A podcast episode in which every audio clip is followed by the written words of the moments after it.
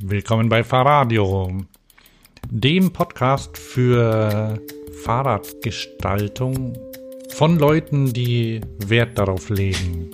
Ich bin Hans. Und ich bin Thomas. Und heute ist der 31. Januar 2021. Wir machen unsere Folge trotzdem, heute ist nämlich Sonntag und eigentlich wollten wir ja am, weißt ja, am ersten Sonntag des Monats machen. Aber da müssten wir jetzt noch eine Woche warten und so lange wollen wir nicht warten. Also. Nee, nee, nee. Ich nehme an, das wird jetzt niemanden stören, dann machen wir das einfach jetzt. Ne? Und bis ich das geschnitten habe, ist vielleicht sowieso der zweite, äh, der erste Sonntag des Monats da. Also, dann geht's los. Die Musik können wir ausblenden, Genau, oder? mit, ja, mit Fahrradio, dem Fahrradstammtisch. Fahrradstammtisch? Ja, weil nämlich Deutschland ist ja neben dem Land der Nationaltrainer, der Fußballtrainer. Ja. Es ist auch ein La Land von Designkritikern, zumindest was Autos angeht, am Stammtisch. Aha. Ja, ja, das stimmt. Ja, also da wird schon ganz schön huiuiui und so und Hellkönig und Autobild und alles. Aber ähm, Ist das immer noch so? Fahrrädern, ich weiß es nicht genau, weil ähm, Car is over, wie du weißt. Ne? Aber ähm, ja, ich glaube, es ist schon immer noch ein Stück weit so. Und bei Fahrrädern ist das aber auch durchaus berechtigt. Also es gibt so viele, müssen sich ja irgendwie differenzieren und da gibt es halt auch echt hässliche Gurken und wunderschöne Granaten, Mhm. wie auch immer man das im, also das ist jetzt ähm, Designer-Sprech. nee, also du weißt, nein, Quatsch. Ähm, du weißt, was ich meine. Also ähm, wir unabhängig von der eventuell ähm, fehlenden Eloquenz ähm, haben schon die Ahnung und oder zumindest Interesse und sprechen darüber. Ja, großes Interesse. Und ähm, wir sprechen über das Thema Design später noch mehr. Ja. Ne? Also, ähm, du hast ein Interview geführt Genau. Und ähm, müssen wir da jetzt schon drauf eingehen? Kann man ja noch Äh, sagen. Ja, ja, sag doch mal, mit Können wem wir du sagen, gesprochen Können hast. wir sagen. Also ich habe ich hab ein Interview geführt mit, mit Ralf Holleis. Ähm, Ralf Holleis ist Industriedesigner, Rahmenbauer, ähm, Entwickler, wie auch immer, auch egal. Auf jeden Fall, mir ist sein Rat aufgefallen. Ich weiß nicht wo, ähm, ob bei Instagram, Facebook, Pinkbike, keine Ahnung, auf jeden Fall. Ähm, mein, nachdem ich ihn fast vergessen hatte, ist mir ein Mountainbike aufgefallen, das so schön ist und dabei nicht aus Aluminium oder aus Carbon, sondern aus Stahl, beziehungsweise auch Titan. Und das fand ich so faszinierend, wie man sowas macht, dass ich ihn angerufen habe und gefragt, hier, Ralf, willst du mal über dein Fahrrad sprechen? Und ja, und so haben wir über sein Rad gesprochen. Okay, da kommen wir dann ähm, noch, also später dazu. Genau. Und jetzt wollte ich noch kurz ähm, quasi so, ja, wir müssen noch Feedback besprechen. Ne? Wir haben nämlich Nachrichten bekommen. Ähm, bei der Gelegenheit ähm, sage ich schon mal dazu, ähm, schickt uns weiter Nachrichten, äh, entweder Textnachrichten oder Sprachnachrichten, völlig egal. Wir haben verschiedene Kanäle. Ähm, nutzt die alle. Wir haben jetzt über WhatsApp und über die Website Nachrichten bekommen. Also das geht zum Beispiel. Nehmt, was ihr wollt. Äh, hauptsächlich ich, glaube ich. Also dieses WhatsApp-Ding krieg nur ich. Und ja, Website ja. wahrscheinlich auch. Also ich, Hans, sage ich jetzt mal laut dazu, ich, ich bekomme die und äh, lese die auch und wir können halt dann immer, also wir gehen dann immer in der quasi nächsten Folge drauf ein. Ne? Und das finde ich super. Wir haben eins, zwei, drei Nachrichten bekommen. Das ist ganz schön viel so im Vergleich zum äh, zu vorher. Ja, so ja. letztes Jahr war es nicht so viel. Wie viel haben wir letztes Jahr bekommen? Zwei. Weiß ich, weiß ich nicht. Vielleicht will man auch gar nicht so ganz viele haben. Nee, keine Ahnung. Also wenn wir jetzt ähm, jeden Monat zugeballert werden mit dem Ganzen. Aber ähm, ich glaube, ihr macht es vernünftig. Da kommt auch kein Schrott. Also es sind, sind interessante Nachrichten, die da kommen. Genau. Vielen hast, Dank schon mal. ja, ähm, dann, dann gehen wir, gehen wir gleich zu. Also Genau. Schickt, schickt uns Nachrichten, bis wir einen Community Manager brauchen, um da durchzusteigen. Das dauert noch ein bisschen. Also, die, die erste Nachricht, die kam vom Holger aus den USA. Also, ich habe auch festgestellt, dass wir relativ viele Hörer ähm, prozentuell in den USA haben. Danach kommt, also ganz vorne ist natürlich Deutschland.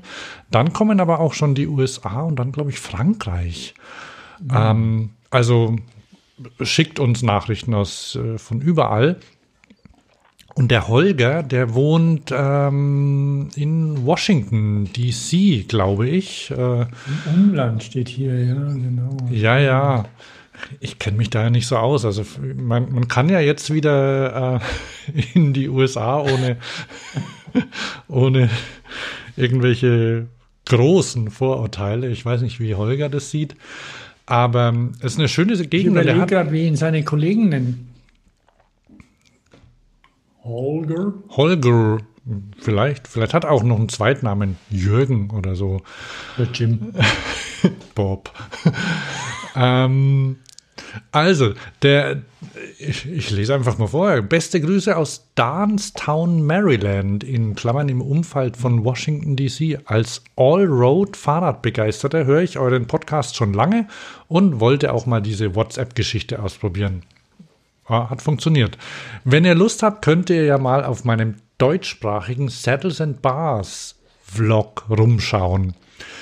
Den, ähm, den Link zu YouTube ähm, setze ich mal in die Show Notes rein, ne? weil der macht tatsächlich ganz nette Touren da im Umland. Und mhm. wenn man mal wieder reisen kann und vielleicht in den USA ist und selbst wenn man nicht kann, kann man ähm, ihm dabei zugucken. Das ist ja das, was wir momentan auch relativ viel machen, oder? Ja, allerdings. Also, schöne Grüße an dich, Holger, von hier aus. Ähm, wir gucken deinen Kanal. also ich zumindest bisher. Und du ähm, kannst ja auch mal reingucken, Thomas. Oder hast du schon? Nee, noch nicht, mache ich aber. Also ich habe ihn tatsächlich erst heute gesehen, den, mhm. den Kanal. Ähm, und ja, was ähm, schaue ich aber auf jeden Fall mal an. Ich habe ja ähm, eher vor, mal nach Utah zu gehen, wenn ich das nächste Mal nach USA gehe. Weil Utah kann ja alles, habe ich gelernt. Aha. Aus, ja, ja. Und unter anderem ist ja da auch immer Red Bull Rampage. Ah, irgendein Typ ist vom Meer ja. aus dahin gezogen, habe ich gelesen.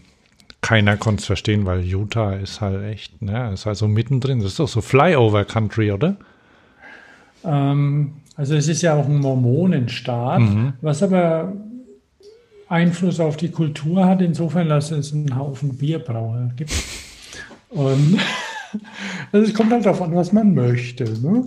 Ähm, wenn man einen Haufen Bier trinken will, unterschiedlichster Machart und eventuell vielleicht auch zum, zum Extremchristentum überwechselt, damit man ganz viele Kinder in die Welt setzt oder sowas, wie auch immer. Also ähm,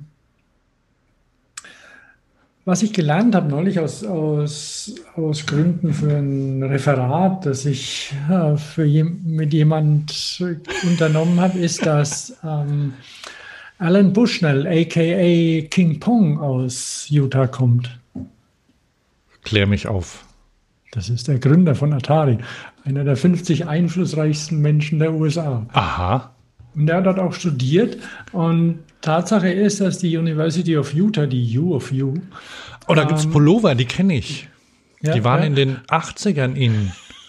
Das kann gut sein. Und auf jeden Fall, die hatten einen der ersten Supercomputer. Und mein, das war aber in den 70ern. Und da war der. Und da kamen die wohl dann auf die Idee mit Pong. Und der andere ist Robert Redford, der das Sundance Film Festival gegründet hat in Parktown. Und er lebt auch noch dort in Utah. Ach, das wusste ich nicht, Äh, dass er Bushnell dieses nicht. Filmfestival gegründet hat. Ich weiß nur, dass er ja erst Schauspieler war und dann hervorragende Filme, also als Regisseur auch Ja, gearbeitet ja, hat. ja. Ne? Und immer noch gut aussieht. Ich weiß es nicht. äh, War das äh, aus der Mitte entspringt ein Fluss? Ist das von, von Robert Redford? Ich denke schon, ne? Da muss ich jetzt, ich, ich gucke mal kurz, ja. Nicht, dass ich da was Verkehrtes sage. Ja, unter der Regie 1992. Den müsste ich mir glatt mal wieder angucken, ob der gut gealtert, also tatsächlich ja, der war von Robert Redford, ähm, ob der gut gealtert ist. Weil man weiß das ja nicht. Geht zum, also Fliegenfischen spielt eine große Rolle da. Ne? Ja, ja, ja. Okay. Ja, aber dieses Filmfest dort, das hat er gegründet. Und Utah ist ja nicht groß. Also, es ist halt so groß wie ein bisschen kleiner wie Österreich, also drei Millionen Leute oder was auch immer, aber er hat, hat einen Haufen Action dort und wohl äh, besseren das, Schnee das, als ist, die- das sind die. Einwohner, aber die Fläche ist bestimmt ein bisschen größer als Österreich, Ja, oder? ja, klar, Logo. Aber die haben auch, ähm, auf jeden Fall ist es wohl, also die haben, die haben Wüste und Schnee und alles und, dann, und die battlen sich immer mit Colorado, die mögen Colorado nicht Mhm. und ähm, haben besseren Schnee wohl. Ja, ja. Ich kann es nicht beurteilen. Colorado, da gibt es doch so diese Aspen, ist doch in Colorado, oder? Das ist doch der, der High Society, das ist quasi das, äh, das St. Moritz der USA, sowas. Ja, Oder? ja, so ein bisschen. Okay. Wie sind wir jetzt da drauf gekommen? Ach so, über Washington. Mhm. Schwierig. Also über Rei Reisen, Anyway, Reisen da, ja? da können wir, da, da können wir eine ganze Sendung drüber machen, darüber, ob das gut ja. ist oder nicht. Und also ich bin voll und ganz der Überzeugung, dass es, äh, dass es gut ist, dass Ja. man Sachen in echt sieht und nicht nur irgendwie vermittelt oder so. Also ist schon Unbedingt, unbedingt. ist schon gut, Also, ist schon gut, dass wir dem Holger zugucken können, ähm, wenn er da unterwegs ist. Aber wenn du, wenn du Kontakt hast, auch, ne, das ist was ganz was anderes, wenn du Sachen selbst erlebst in der Ferne. Und Ja, ja, klar. ich habe, glaube ich, auch mit, Sachen, ja, nee, das sind Sachen, die kann man einfach nur spüren. Ja, und man kann jetzt, ähm, und das ist für, also ja, ich sag's jetzt mal, also trotz Klimawandel und so kann man möglicherweise damit auch rechtfertigen, dass man in der Gegend rumfliegt. Ähm, das, Weil- war das? Die Dosis macht das Gift. ja, weil anders Einfach kommt man halt nicht hin. Aber wenn du jetzt zum Beispiel, sagen wir mal, nehmen wir jetzt mal nicht USA, aber was zum Beispiel mich auch interessiert, ist Asien. Ähm, da war ich noch nie. Ich war auch noch in den USA, noch nie in den USA, aber ich habe irgendwie das Gefühl, dass das ist halt westlicher und das ist irgendwie eher so was, was so ähnlich ist wie, wie bei uns. Vielleicht ist es auch anders, weiß ich nicht. Aber so, so eine andere Kultur quasi selbst kennenzulernen, da drin zu sein, das, das, das geht halt nur, indem du da hinkommst. Und bei Natürlich. Asien Also zum Beispiel, und- anders als bei Belgien, ist es so, dass das halt echt weit entfernt ist und dass du da hinfliegen musst. Ja, ja, bei Belgien, da kann man sich vorstellen, wie das ist, wenn man einen Knuffelfreund hat. Oder Die, die, sind nicht, die sind nicht in Belgien, das ist Dänemark, glaube ich, oder? nee, nee, Belgien. Belgien, Knuffelfreund. Das ist, so soll man doch über die Pandemie kommen. Ja. Nee, also ich, ich bin ja auch kein großer Fernreiser gewesen jemals und werde es auch wahrscheinlich nicht, aber ich war in den USA geschäftlich einmal und danach privat einmal und, ähm, und dann war ich auch beruflich in Asien einmal auf einer Rundreise und, und wie, sich, wie sich ein Land anfühlt, wie sich die Temperatur anfühlt, wie sich die Menschen, wie die Menschen sind. Das ist so ein himmelweiter Unterschied zum, zum Internet. Das, das ist einfach so. Und, und das, ja, das Vietnam anders ist als Taiwan. Mhm. Und ich, und ja, das ist einfach cool. Was ich damit halt, was ich denke halt, ist, dass man irgendwie keine Wochenendtrips nach USA machen sollte. Ja. Und so. Das finde ich schon pervers, aber das ist ein anderes Thema. Das machen wir auch ein andermal, weil wir wollen durchkommen, nämlich wir haben ja das interessante Interview, wo wir auch noch genau. drüber sprechen wollen und wir haben auch noch Feedback hiervon. Genau, und zwar von Schrotti. Äh, Schrotti hat, ähm, hat mehrere Folgen gehört und dann hat er mhm. zu, zu beiden ähm, Kommentare hinterlassen. Und der eine war eigentlich an dich gerichtet. Und zwar, das war aus der 155, also die vorletzte Folge. Da, da wollte er mich knuddeln, also drücken, weil ihm, wir haben über den Lockdown gesprochen, was uns da fehlt. Und da hast du, Thomas, ja. gesagt, dass dir die Sauna fehlt. Ja, da tut sie immer noch. Ja, und dem Schrotti, dem fehlt die genauso wie dir oder mindestens noch mhm. mindestens genauso. Und dann hat er das mir zugeschrieben. Ähm, pass auf, Schrotti. Mist, ich bin mir jetzt nicht sicher, aber ich glaube, ich bin immer rechts. Also Hans ist rechts im Kopfhörer und Thomas ist links. Also so mehr, weil ich, ich regel uns auseinander ein bisschen. Mhm. Also in dem Fall war es Thomas, der das gesagt hat weil ich, Hans, ähm, interessiere mich nicht für Saunas. Aber Thomas, und jetzt sag mal dazu, vermisst du sie immer noch? Oh ja, immer noch. Und ja, also wenn du irgendwo links abbiegst, dann nach Stuttgart das nächste Mal. Knuddeln erst wieder möglich nach der Pandemie. Man kann ja vielleicht Fan, Fan knuddeln, so mit dem Fuß ja, ja. oder so, oder mit dem Ellbogen knuddeln. Ja, und es, es, ist ja so durch das, ich, ich lebe ja jetzt schon eine Weile hier in Stuttgart und insofern ist das für mich normal, aber diese, diese Dichte an, an Saunen, die hat es nicht in allen Städten. Also weil hier ist ja, hier gibt es ja Quellen und so und ein Paradies. Mhm. Ähm, und bei mir gleich um die Ecke halt auch. Ne? Da marschiere ich kurz hin. Insofern, ja, das nur dazu. Da hat er noch was Zweites gesagt. Genau, noch zur Sauna. Also in Köln gibt es auch Saunen, aber wie gesagt, ich bin ja, ja nicht äh, der Saunagänger, aber ich weiß, äh, für Sauna. Habt die Kolonie. Wie heißen diese großen Thermen bei euch? Das sind die Hm-Hm-Therme. Ach, wie Irgendwas mit Heute bin ich erst vorbeigelaufen. Mhm. Ähm, Jetzt muss ich mal googeln. Waren zu, ne? Äh, wahrscheinlich, ja. Ja, mit Sicherheit. Ähm, das sind die Claudius-Therme, die du meinst, okay. wahrscheinlich. Ja, ja. Das Interessante sind ist. Doch. Was? Nee, nee, mach.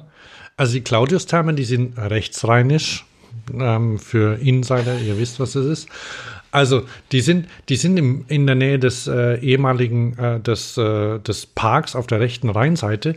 Und direkt daneben geht die Seilbahn über den Rhein. Die wurde 1959 oder so, also zu irgendeiner Bundesgartenschau wurde die gebaut. Und von der Seilbahn aus kann man aufs Freigelände der Sauna gucken. Da kann man nackig gucken im Sommer ah, ja. oder auch im Winter. Also immer, immer, aber im Sommer mehr, weil ja, weil, weil da die Leute mehr draußen sind. Aber es gibt da, also die Claudius-Therme, die haben eine riesen Saunaanlage mit Erdsauna, mit finnischer Sauna, mit, also you name it, alle Saunen, die es mhm, gibt, mhm. haben die da auf ihrem Gelände. Und wie gesagt, wenn du mit der, mit der Seilbahn, wenn die mal fährt, über den Rhein fährst, dann kannst du da runter gucken und kannst ins. Freigelände der Claudius-Timer reingucken. Immer. Ja, und aber, aber ist noch niemandem was weggeguckt worden? Nein, nein, nein. Stört auch niemanden. Ist da nicht auch der, der Jugendpark dort? Ja, der Jugendpark ist da auch, ja. ähm, du erwähnst es, weil da immer BMX-Wettbewerb äh, genau, genau. ist, ne? Ja, doch auch dieser riesen Parkplatz unter der Brücke ist, wo dann unter der Brücke auch irgendwie die Dirt-Sachen aufgeschaufelt wurden. Ja, an der Stelle ist aber jetzt so eine ja, so eine Freizeitanlage aufgebaut worden, die auch okay ist. Also es ist eine kleine, da ist ein kleiner Skatepark und es ist ein, so, ein, so ein Basketballfeld. Mhm. Heute war ich erst dort, weil schönes Wetter war heute in Köln. Und da sind wir da spaziert. Spazieren gehen ist ja das Neue, was weiß ich, alle gehen spazieren. Und ähm, deswegen waren einfach ganz Köln da spazieren mit Maske und so. Und da da waren Leute, die haben, die haben Rollhockey gespielt auf diesem Eis, auf diesem, ich nenne es mal Basketballfeld, weil ich glaube, ähm, Eishockey ist irgendwie auch, dürfen, dürfen die Kinder auch nicht spielen. Naja. Und der Schrotti hat nochmal eine, äh, eine Nachricht geschickt, nämlich zum Thema Dachgepäckträger. Da haben wir wohl auch drüber gesprochen. Das war, er weiß jetzt gar nicht, in welcher Folge das war. Thema E-Bike auf dem Autobach, Autodach. Und da hat er, da hat er erzählt, dass äh, die Dachgepäckträger von Thule enorm stabil sind und Gewicht zulassen. Und dann hat er geschrieben, dass er die Typen gefährlicher findet, die mit Fahrrad auf dem Dach 180 fahren. Und lustig finde ich, dass er Typen mit Ü geschrieben hat. Gefällt mir, Schrotti. Thumbs up. oh das ja. Haben die verdient. Hm? Das haben die auch verdient. Ah, wie, wie ist denn das? Also ich, ich war jetzt irgendwie schon länger nicht mehr auf der Autobahn unterwegs, aber wenn ich hinter, hinter einem Auto mit Fahrrädern auf dem Dach vor allem auf dem Dach fahre, dann überhole ich eigentlich am liebsten. Und ich auch. Bin dann, wieder, bin dann wieder davor. Also ich habe ja immer so, mein Autobahntempo ist ja 120 meistens. So, ähm, da stelle ich den Cruise Control drauf ein. Und wenn aber jemand mit Fahrrädern vor mir ist, bei Tempo 120, dann muss ich davor und dann kommt Cruise, dann setze ich mich direkt vor denen dann wieder. und dann gleich wieder rein 120. Ja, ja, ja weil, weil mich das echt, ah, da habe ich Angst. Und eine die, schöne Vorstellung. Dann die und und ich weiß gar nicht, ob Schrotti, ob du das dann auch schon, vielleicht hast du es schon gelesen, die Stiftung Warentest hat Dach, hat Gepäckträger fürs Auto getestet und tatsächlich ist es wohl gut, mehr auszugeben. Und die von Thule, äh, soweit ich weiß, haben, haben da am besten abgeschnitten. Ich habe den Test nicht ganz gelesen, aber in der aktuellen Stiftung Warentest-Ausgabe sind Fahrradträger drin. Ich habe da die, man kann die online abonnieren, das kostet weniger, als wenn man äh, mhm. Papier nimmt. Und das habe ich vor Jahren mal gemacht. Und das dann kann ich da einfach nachgucken, weil eigentlich ist es eine gute, eine gute Sache, die Stiftung Warentest. Auch also tatsächlich finde ich es find ähm, verantwortungslos für so ein sicherheitsrelevantes Teil zu feilschen und eventuell irgendeinen Baumarktquatsch zu kaufen. Ehrlich Weil, gesagt okay, weiß ich gar nicht, was es da an Baumarktquatsch gibt. Ich, ich weiß es auch nicht. Ich habe ja keinen, keinen eigenen PKW hm. und und ja, wenn, wenn ich irgendwie ein Rad transportieren will, was jetzt in letzter Zeit nicht so der Fall war, zur Not nehme ich ein größeres Auto vom Stadtmobil und steck's da rein. Aber ja, ne? Innen rein. Das ist am besten. Ja. Da kann nichts passieren. Außer die Klappe geht auf. Ja, aber, aber das ähm, meine, diese, diese Träger, jetzt, diese Träger von meinetwegen Thule oder Übler oder sowas, die sind schon beeindruckend, was die alles können mittlerweile. Aber das sind alles Träger, die auf die Anhängerkupplung draufgesetzt werden hinten und nicht aufs Dach. Aber anderes Thema. Ja, aber immerhin, ähm, ich glaube, also wenn, wenn, wenn man sich jetzt ein Auto kauft, kann es sein, dass man sich eins kaufen will ne, und dass das irgendwie gerechtfertigt ist, dann gibt es ja mittlerweile Anhängerkupplungen, die man schnell abnehmen kann, beziehungsweise die auch so bzz, bzz, elektrisch ein- und ausfahren, die- oder? Ja, ja. Also dann, dann ist es ja wieder okay, weil wenn du, ich meine, einparken mit Anhängerkupplung, das ist nicht schön. Habe ich mal gemacht und habe dann, habe dann, also habe ich mit, mit Schwung gemacht mit dem Auto unserer Eltern auf dem Supermarktparkplatz. Habe ich dir erzählt, sicher irgendwann, oder? Ja, ja, aber das war zu einer Zeit, wo es noch, noch Stoßstangen gab. Ja, ja, und da habe ich, da, da habe ich dann mit, mit Schmackes, also rückwärts eingepackt, also ich achte ja da nicht so, also habe da nicht so drauf geachtet und habe vergessen, dass da eine Anhängerkupplung dran ist und wollte so halt nah ran und habe dann ein Auto auf dem gegenüberliegenden Parkplatz oder da, dahinter liegenden Parkplatz quasi ordentlich angedotzt mit der Stoß, äh, mit der Anhängerkupplung. Und ja, dann dachte ich erst, okay, Ich dachte, haust, haust einfach ab. Aber war mir dann irgendwie doch zu, zu, zu unangenehm, weil ich dachte, vielleicht hat es jemand gesehen. Und dann habe ich den, die Nummer ausrufen lassen in dem Supermarkt. Oder träume ich das? Weiß ich nicht. Jedenfalls hat sich niemand. Doch, ich habe das gemacht, weil ich voll der nette Typ bin. Und da kam aber niemand. Vielleicht hatten die, hatten die gerade Walkman-Kopfhörer auf, als die Durchsage kam. Die gab es damals noch.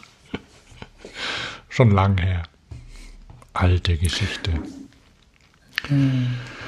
So, Ja, alte die Geschichte. Anhängerkupplung. Ich habe ja dafür bei uns im, du kannst dich erinnern, ich habe einen Glasbaustein durchgefahren mit der Anhängerkupplung. Auf einer Seite VW-Bus, auf der anderen Seite Glasbaustein, äh, Kupplung dann. Aber ich habe ihn genau in der Mitte getroffen, den muss man einfach rauskloppen und einen neuen rein, reinmörteln. Wie in unserer, in unserer Garage, Ja, ja. weil du, Also, weil du zu, zu nah. ich wollte halt, ja, ja, zu nah ran. Da hat ja nichts gepiepst vor 30 Jahren. Und wenn hättest du es wahrscheinlich Unglück. ausgeschalten, weil es nervt. Okay. Ja, also, Schluss mit hier, mit der Retro-Action. naja, Schrotti ist schuld. Also, Okay, da, Schotti. dann hat er noch was zu amerikanischen Bikes gesagt. Da fiel ihm noch einiges ein. Ähm, besagtes E-Bike von Dach, aber das würde den Rahmen sprengen, schreibt Schrotti. Aber über, äh, wir, wir kommen demnächst mal auf Genau, amerikanische Bikes Auf jeden zurück. Fall. Da werden wir Unbedingt. darauf zurückkommen. So, gehen wir doch mal ins Interview rein, ha?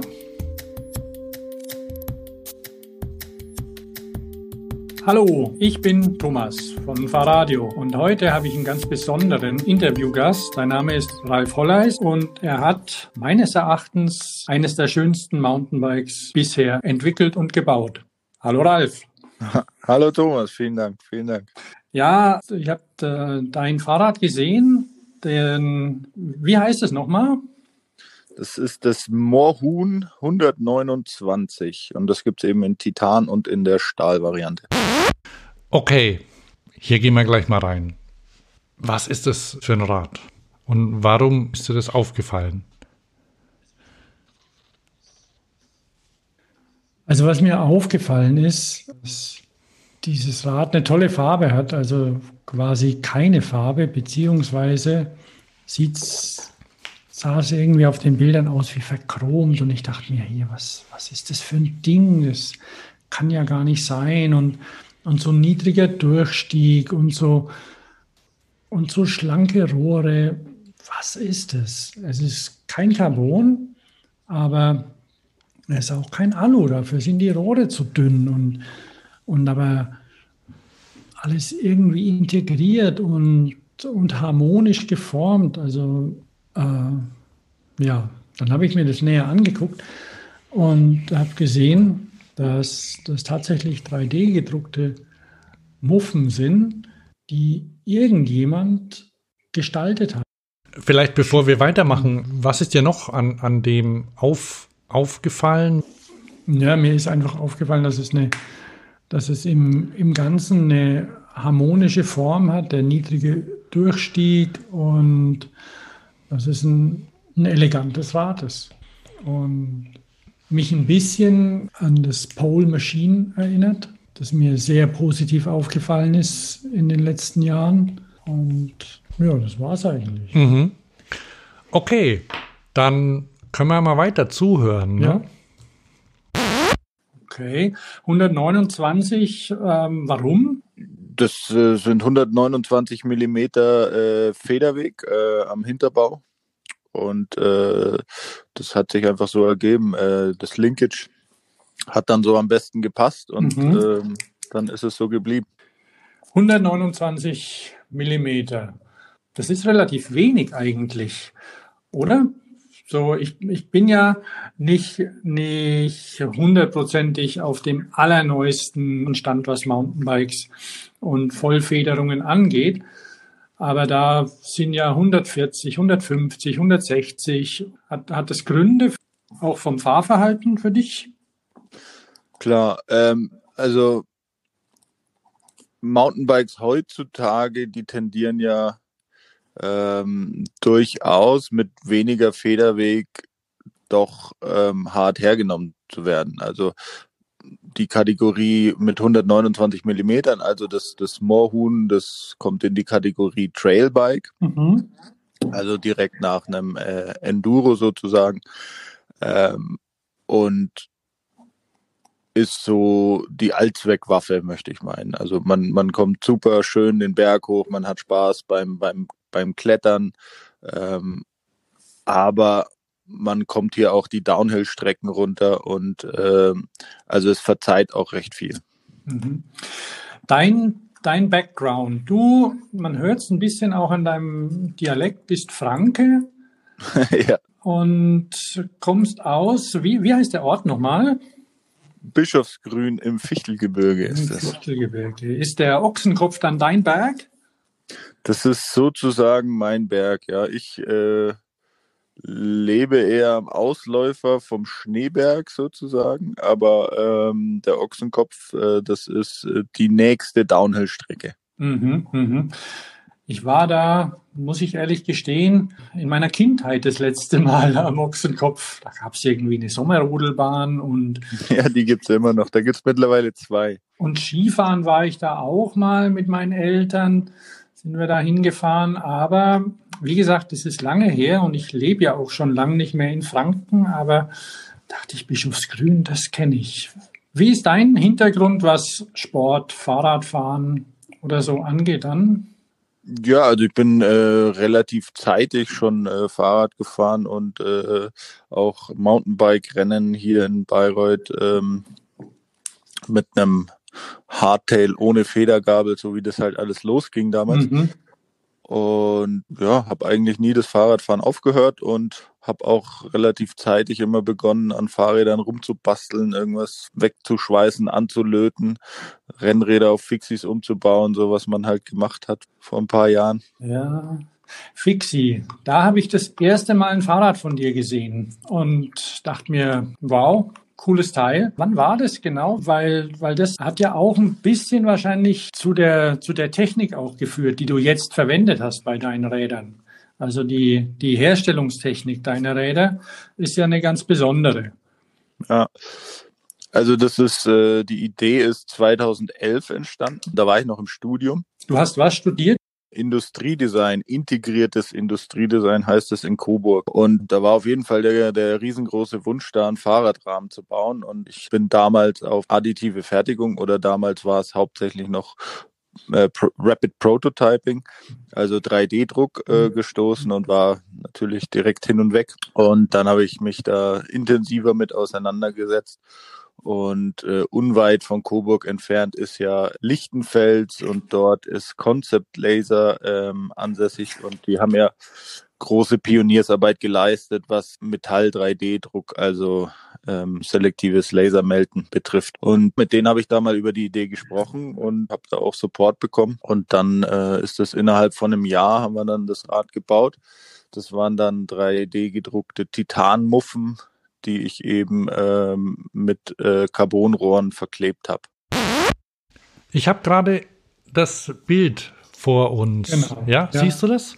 Mhm. Ja. Also, ich meine, das, das Rad hättest du ja nicht bemerkt oder, oder darüber gesprochen, wenn es nicht irgendwie schon ein bisschen außergewöhnlich wäre, oder? Ja, ja. Also die, was, was halt an dem Rad damals besonders war, ist, dass es die, die Muffen, die Rahmenverbinder, also es ist aus Titan und Carbonrohren, Kohlefaserrohren. Und die Muffen, die sind so, so fein ziseliert, nenne ich es mal. Also wie es auch so teilweise im im klassischen Handbildbereich mit Stahlmuffen gemacht wird, aber in einem Detaillierungsgrad, der von Hand fast nicht möglich ist. Man kann die Muffe vielleicht von Hand machen, aber sehr schwer. Also die ist sehr, wie soll man sagen, offen, oder? Also ja, wir, ich ja. habe jetzt hier ein Bild vor uns zum Beispiel von, von einer Gabelkrone.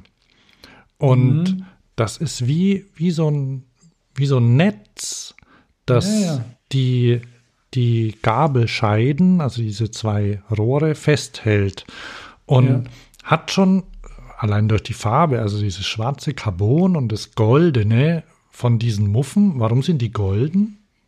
Ich glaube, weil es schick ist. Kann man da einfach eine Farbe reinmischen oder sind die lackiert? Nee, also ähm, kann ich jetzt nicht beschwören, habe ich ihn nicht gefragt. Mhm. Also ich würde mal darauf tippen, dass sie lackiert sind. Mhm. Möglicherweise kann man auch, ähm, es gibt für, für Titan auch eine Art Beschichtung, so ähnlich wie wenn man Aluminium eloxiert, aber ich weiß es ah, nicht. Ja. Also in dem weiß ich es nicht. Man kann, hat, hat vielleicht schon mal jemand gesehen, es gibt so Titanspeichen sind ja bei Rennrädern zumindest populär gewesen eine Zeit mhm. lang und die gibt es auch, auch oft in so Regenbogenfarben. Das ist so eine spezielle, ja, so eine Art Beschichtungstechnik, so ähnlich wie, ja, wie ich es vorhin schon gesagt hatte, Eloxieren beim Aluminium gibt es sowas auch beim Alu. Ich bin da aber jetzt ähm, überfragt. Weiß ich nicht. Vielleicht ist es auch einfach nur lackiert, weil es so schön ist. Schau mal hier auf dem, auf unserem Bildschirm gerade habe ich ein Bild vor uns. Äh, genau. Das sieht aus wie eine, wie eine äh, futuristische Stadt. Ja, ja. Das ist aber das, was aus dem Drucker rausgekommen ist, oder? Ja, genau. Also das sind der, der Drucker, dieses, dieses selektive Lasermelting, ein bisschen so ein Denglisch dann ist. Also Lasermelting bedeutet, dass Schicht für Schicht mit einem Laser ein Metallpulver verschmolzen wird, erhitzt und Schicht für Schicht wächst das Bauteil. Und diese, was man auf dem Bild sieht, diese Streben und so, das ist eine Stützgeometrie, damit es nicht, nicht auseinanderfällt. Ist heute, glaube ich, nicht, also das ist ja schon ein älteres Bild, das ist ja von 2011, glaube ich. Ja. Das Rad. Und heute muss man da, glaube ich, nicht mehr so eine aufwendige Stützgeometrie reinmachen, weil die muss natürlich weg. Das ist einfach nur, um das in der Position zu halten. Mhm. Zum Teil ist es noch notwendig, die berechnet sich das, die Software selbst. Die ist dann auch so berechnet, dass man sie relativ leicht abbrechen kann, also dass man da nicht wahnsinnig arg mit der Flex oder so ran muss. Es kommt auf die Geometrie an. Manchmal ist es noch notwendig und er sagt ja auch, dass man die gedruckten Teile zumindest an den Kontakt- oder Lagerstellen auch immer noch nacharbeiten muss. Aber ja, also das ist dann auch ein bisschen bauraumabhängig, weil die, die Maschine hat ja einen bestimmten Bauraum, also die Größe, die man tatsächlich drucken kann. Und darum steht es auch so putzig nebeneinander, weil halt natürlich der Bauraum ausgenutzt werden muss. Weil das teuerste am Drucken ist die Zeit. Ich habe jetzt auch, das, das kann ich hier mal ergänzen, ähm, neulich gelesen, hast du vielleicht auch gelesen, dass sich zum 3D-Drucken am besten Titan eignet. Und obwohl das Titan an sich teurer ist als alle anderen Materialien, ist es durch die Geschwindigkeit, mit der man es verarbeiten kann, günstiger im Ganzen. Nee, habe ich nicht gelesen. Das ist außerhalb Titan war meiner ja Wahrnehmungssphäre. Ja, Titan war ja auch eines der. Ja, möglicherweise kommt es auch davon, dass das eines der ersten Metalle waren, mit denen wirklich auch 3D gedruckt wurde, weil die ursprüngliche Anwendungstechnik ja eher aus der Medizin kommt, also für, für so ähm, für so Stents zum Beispiel oder, oder ähm, in der in der Wirbelsäulenchirurgie solche, solche Distanzhalter quasi, wenn du einen Bandscheibenvorfall, dann Vorfall am Halswirbel hast, da kommen dann so Klemmen aus, aus Titan rein, weil das der Körper gut verträgt und weil man es eben durchs 3D-Drucken dann oder auch nicht durchs 3D-Drucken, ist egal, weil man es dann eben anpassen kann an die Bedingungen. Und und der 3D-Druck war da einer der ersten Einsatzmöglichkeiten tatsächlich. Und, und das Titan wird vom Körper halt noch besser vertragen als der früher übliche ähm, Edelstahl, Chirurgenstahl oder so. Hm. Hast du Titan äh, intrakorporal? Ich hab Titan, ja, ja, ja, ja, ja, genau. Ich auch ganz wenig. Also, Ja, bei mir geht's auch, also keine Ahnung, da werde ich auch nicht reich von, wenn ich das verkaufe. Dann, ähm, ich habe auch noch ein anderes Stück in der Schublade liegen. aber ja, vor, aber ja, je nach Anwendung wird auch noch Edelstahl verwendet. Aber so diese Kleinteile, die, ähm, die werden aus Titan gemacht. Und ja, man kann ja auch nicht jedes Material drucken, aber Edelstahl, Titan, Aluminium, das sind so die Materialien, die man druckt. aha. Im Schmuck. Also im, im Design, dann, wo es dann eh keine Rolle spielt, was es kostet, da kann man schon auch Gold und, und Silber drucken, wird auch gemacht. Aber da ist es dann doch eher klassisch. Vielleicht noch als Hinweis zu dieser Technik und zu den Muffen, die wir eben beschrieben haben. Der Ralf hat das auf seiner Website äh, und auch in einem, in einem Video, und das muss man wirklich sagen, also Ralf hat sich da ordentliche Fotografen und Videografen geholt, die das auch äh, so darstellen, dass es quasi Hashtag Bikeporn ist. Ne? Also wenn man, wenn man sich für sowas interessiert, dann, dann, dann ist es einfach schön anzugucken. Also eine sanfte Stimme dazu wäre vielleicht noch hilfreich. Damit es einem so dieses Kribbeln im, äh, auf, ja. auf den Kopf gibt. Aber also mir reicht das so schon. Also ähm, Link, Link dazu habe ich auch in den Show Notes, also könnt ihr euch angucken.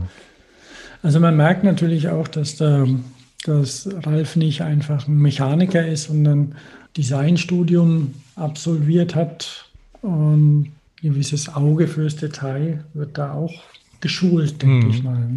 Na, da kommt er dann später noch dazu, ne? Dranbleiben.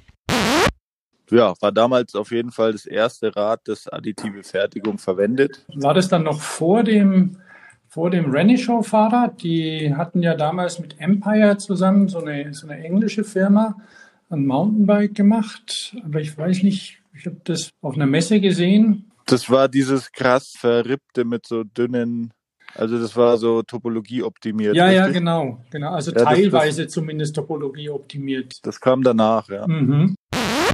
Kannst du mal erklären, was Topologie optimiert ist? Topologie optimiert bedeutet nichts anderes, obwohl es natürlich ein, eine beeindruckende Technik ist, aber es bedeutet einfach eine Formerstellung, also eine, eine automatisierte Formerstellung durch den Computer. Also man hat eine, eine Idee, wo wie so ein, so ein Fahrrad, jetzt zum Beispiel so ein Fahrradrahmen sein soll. Also so ein Diamantrahmen, klassisch ist ja relativ einfach.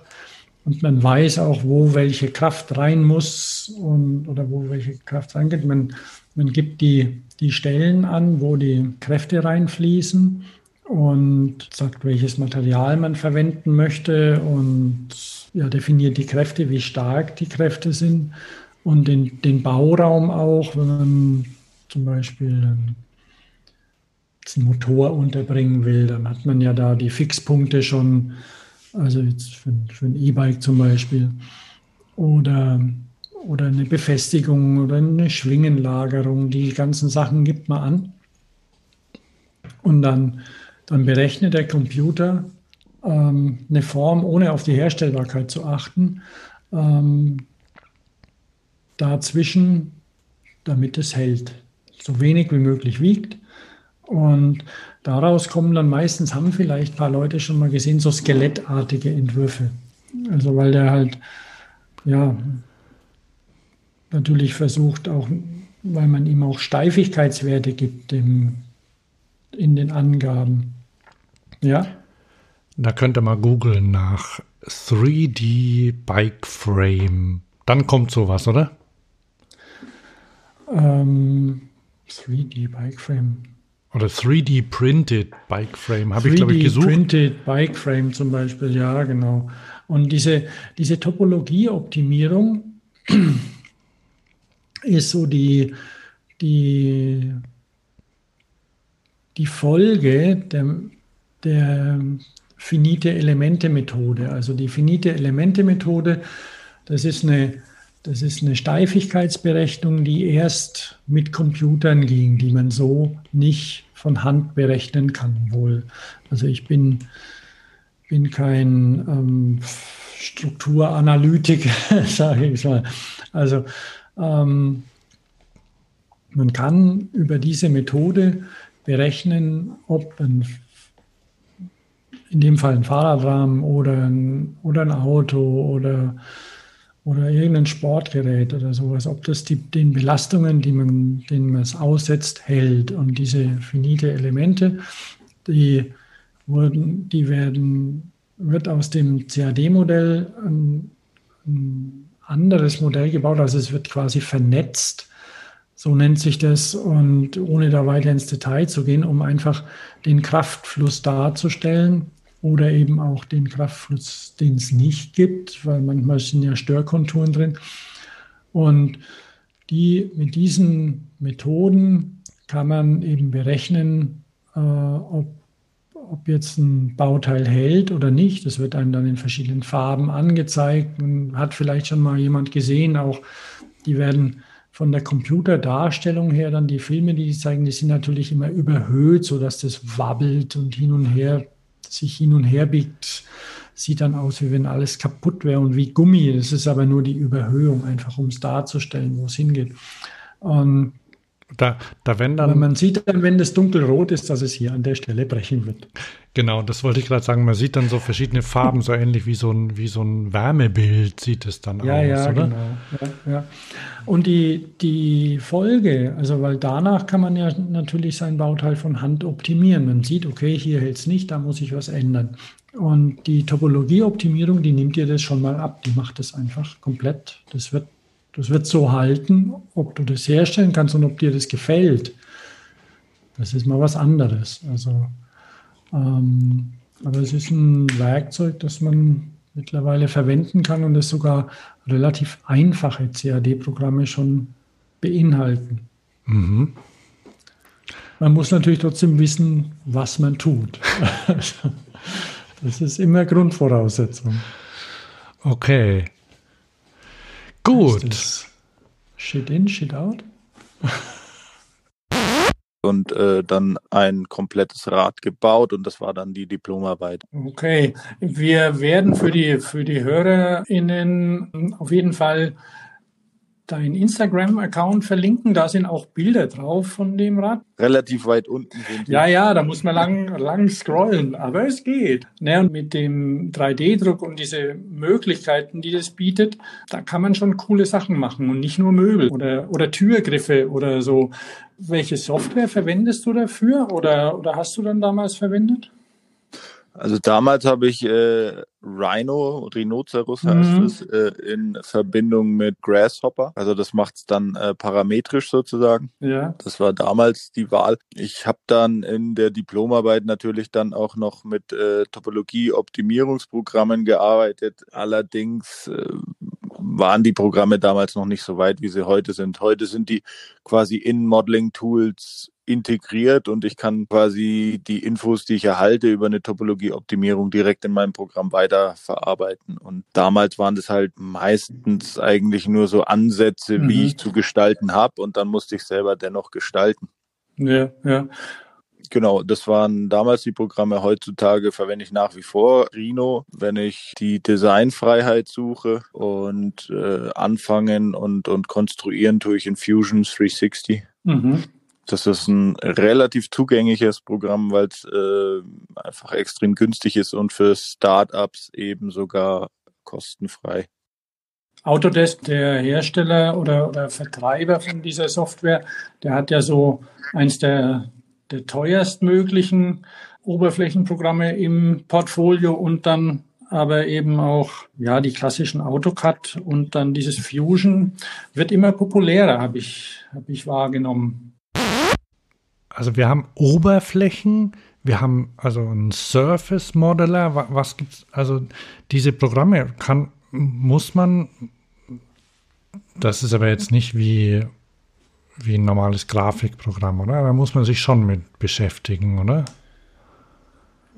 Ja, da muss man sich, ähm, je nachdem, was man, was man umsetzen möchte, viel damit beschäftigen. Und äh, jetzt ein Solid Modeler, wovon er spricht, das ist das, was, was viele auch kennen. Ähm, so von, das kann relativ einfach erstmal einfache Körper machen. Man macht eine Skizze, quasi so nennt sich das, und da extrudiert man dann, also, also macht daraus einen Körper. Also du nimmst zum Beispiel einen Kreis und ziehst den irgendwie in die Länge so, und dann wird ein Rohr draus oder so. Genau, so ungefähr. Das ist so ein einfaches Solid Modeling. Mhm. Also da, hat, da hast du dann auch schon, schon Wandstärken und alles dran, kann man alles eingeben. Das machen Flächenmodellierer nicht. Dafür kann man da eben die Form besser steuern. Und ähm, so dass man eben richtig schöne Übergänge bekommt zwischen Rohren zum Beispiel, sage ich jetzt mal so einfach. Das, das ist mit einem reinen Solid Modeler nicht möglich, ähm, beziehungsweise sehr, sehr schwer. Jetzt warte mal. Also er hat jetzt verschiedene Programme benannt. Das eine war Rhino und genau. dann gab es von Autodesk dieses Fusion. Wenn man jetzt sich ein Fahrrad bauen will, zum Beispiel, ähm, dann, dann nimmt man sich so ein Programm, lädt also und was macht man dann? Man zeichnet es damit, also mhm. beziehungsweise konstruiert es damit und dann bekommt man einen, einen Datensatz raus, also CAD-Daten, also man hat das, das, das, ein räumliches Modell, an dem man konstruiert, modelliert, kann dann auch, es gibt viele man kann zum Beispiel, weil du vorhin GrabCAD erwähnt hast, also GrabCAD ist so eine, so, ein, so eine große Bibliothek, da kannst du Sachen hochladen und runterladen. Also Leute, die zum Beispiel einen Ducati-Motor nachmodelliert haben, komplett. Den okay. stellen die da hoch. Oder eine, eine Rohloff-Narbe oder sowas. Die kannst oder, dann da runter. Oder Türgriffe für einen Fiat 500, die man nicht mehr kaufen kann. Oder, oder so. Türgriffe für einen Fiat 500. Also du kannst da stöbern bis zum Abwinken und die gibt es dann in verschiedenen Datenformaten, kannst sie runterladen. Oder? Und das, das ist natürlich so, dass das den Leuten gehört. Die haben sie selbst gemacht und dann dürfen die das machen. Also ähm, davon muss man zumindest ausgehen. Das ist auch eher der Ehrenkodex, dass man da keine geklauten Daten hochlädt. Wenn man vielleicht von von SRAM oder von Shimano Daten bekommen hat, dann kann man die nicht nehmen und auf GrabCAD hochladen. Aber jetzt Hersteller zum Beispiel oder, oder Ingenieurdienstleister, die kommen auch von den, von den Herstellern CAD-Daten zur Verfügung gestellt. Mhm. So wie das auch in der Autoindustrie oder in, bei Architekten ist oder sowas. Dann, dann bekommst du diese Daten, damit du deinen Rahmen zum Beispiel daran anpassen kannst oder eben ein schönes Modell aufbauen kannst. Und vielleicht noch ein Punkt, dieses, äh, also Rhino ist eine Software und dann gibt's hat er noch dieses Fusion. Wie, wie funktioniert das? Also ich, ich kenne AutoCAD schon seit Jahrhunderten irgendwie. Das ist irgendwie so, so ein Standard, hat man schon mal gehört. Und dann dieses Fusion, das kann irgendwie jeder verwenden oder wie ist das? Auch AutoCAD kann jeder verwenden, nur ähm, AutoCAD ist, ist eines der ältesten ja, Zeichenprogramme, weil früher war, also angefangen haben die in, in 2D für Zeichnungen erstellen mhm. von Architekten hauptsächlich und Planern.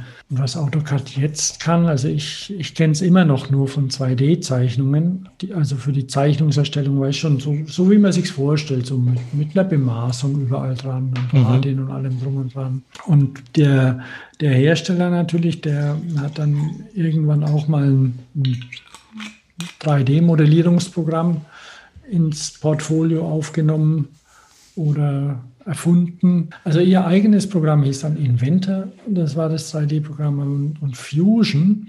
Wir werden da zu nerdig möglicherweise, wenn ich die ganze Software nee, ja, ja, weil, so, weil die 3D, die 3D, das erste echte 3D-CAD-Programm, das war ja von, von Dassault, das haben die entwickelt und auch, auch Flächenaufbau im Computer haben die entwickelt für, den, für ihre Flugzeuge. Mhm. Also ist ja ein französischer Rüstungsbetrieb. Und die haben das in den 60er Jahren entwickelt und das, das hieß und heißt immer noch Katia. Mhm. Und Katia ist immer noch populär in der Autoindustrie, ist wahnsinnig teuer. Und ähm, ja, man wendet es, es ist sehr mächtig, also es ist, kann, kann alles, aber es ist unglaublich teuer. Und solange da so das Geld bekommt von den Kunden, dann nehmen sie das auch. Ein bisschen günstiger ist auch, kennen vielleicht viele so vom Hören SolidWorks. Das ist ein amerikanisches Programm, das aber vor vielen Jahren, also eine amerikanische Software, die vor vielen Jahren aber von und das so übernommen wurde und jetzt ähm, nicht ganz die preisliche Liga hat, aber doch auch sehr teuer ist. Und Fusion geht da einen anderen Weg, sodass du es quasi ähm, umsonst verwenden kannst, wenn du das für den Eigengebrauch hast und wenn du es kaufst, beziehungsweise leihst, du kannst es nicht kaufen, dann kostet es sehr, also es ist sehr erschwinglich. Also so ein Abo-Modell wie, wie von ja, Adobe ja. oder so. Ja, ja, genau. Mhm. Aber wirklich günstig. Also ich habe jetzt den Preis nicht im Kopf, was es im Jahr kostet, aber kein Vergleich mit, mit dem Industrieprogramm. Aber es kann wohl ziemlich viel. Und womit sie dann ganz genau Geld verdienen, vielleicht einfach über die Masse. Ja, ich meine, wenn. Rhino zum Beispiel kostet auch nicht viel Geld, kann nicht ganz so viel. Also es ist eine andere Sorte Software. Mhm. Aber die wollen wohl auch gar nicht so auf Teufel komm raus viel verdienen. Die haben, Rhino gibt schon 20 Jahre, aber die haben eine Community und die haben Leute, die es gern benutzen und da hast keinen Ärger mit und das ist einfach ja, ein schönes Arbeiten. Und ja seine Grenzen, und, aber in den Grenzen, da kann auch die alten Versionen laufen noch, solche Sachen. Ja, es hat, es hat natürlich Limits, aber es ist schon auch extrem mächtig. Also ich habe Solid Modeler, ich habe äh, dann Surface Modeler, ich kann in dem Programm Simulationen machen, ich kann äh, Kräfte analysieren, ich kann dort auch Topologie optimieren. Ich habe ein CAM-Programm integriert, also wenn ich eine Fräse habe, äh, kann ich die direkt steuern damit. Und dann, dann gibt es noch, also jetzt haben wir CAD, also CAD und CAM haben wir noch, ne? Also früher, ich, ich kenne das noch von früher, der CAD Cam, CAD Schrägstrich Cam war irgendwie so, ja, ja. hat fast so zusammengehört. Ist, glaube ich, nicht mehr so, oder? Nee, nee, weil, weil CRM, das bedeutet ähm, Computer Aided Machining und das ist mittlerweile losgelöst von der, vom Modellieren, mhm. also vom Computer Aided ähm, Modeling. Und, beziehungsweise Computer Aided Design, also ja. Entwurf. ähm, und Computer-Aided Machining. Das war vielleicht früher irgendwie alles unter einem Dach, ist es aber kaum mehr. Ähm, und weil die meisten Leute, die jetzt ein CAD-Modell erstellen, die fräsen das nicht selbst. Und also Machining ist Fräsen. Ja, wir, hauptsächlich. Fräsen, drehen und fräsen. Ja. Du steuerst mit dem, das Programm oder der, die, der Datensatz steuert eine genau, der elektronische der Maschine, was sie, die, die was sie tun soll. Mhm, rumfräst. Also damit kann man wahrscheinlich auch, auch Roboter programmieren oder so. Aber letztendlich äh, hast du dann da, ähm, du nimmst das, du nimmst das, das CAD-Modell, du kannst dann in diesem, in diesem CAM-Modul kannst du zum Beispiel das Werkstück positionieren, also wo du das hinlegst auf deinen Tisch von deiner Maschine, da, da ist die Maschine quasi nachgebildet und der Fräser, um wie viele Achsen sich der drehen kann, ob der jetzt drei oder fünf Achsen beweglich ist. Und dann, und dann kannst du das simulieren und siehst auch, welche Fräsergröße da verwendet wird, um jetzt diese Form nachzubilden. Und das, das können die alle. Aber das ist sehr speziell. Also das machen die, die meisten Leute nicht. Um jetzt, um jetzt vielleicht den den Leuten, die zuhören, die schon ein bisschen älter sind und in den 90ern vielleicht schon Mountainbike gefahren sind. Damals war das der heiße Scheiß, oh ja. oder? Ja, ja, Wahnsinn. Also da gab Cannondale, hast du es da? Äh, ja, da gibt es ja einen Link. Du hast es ja auch, äh, du, du, du kommst ja jetzt gleich noch drauf, ne, im Interview, ne?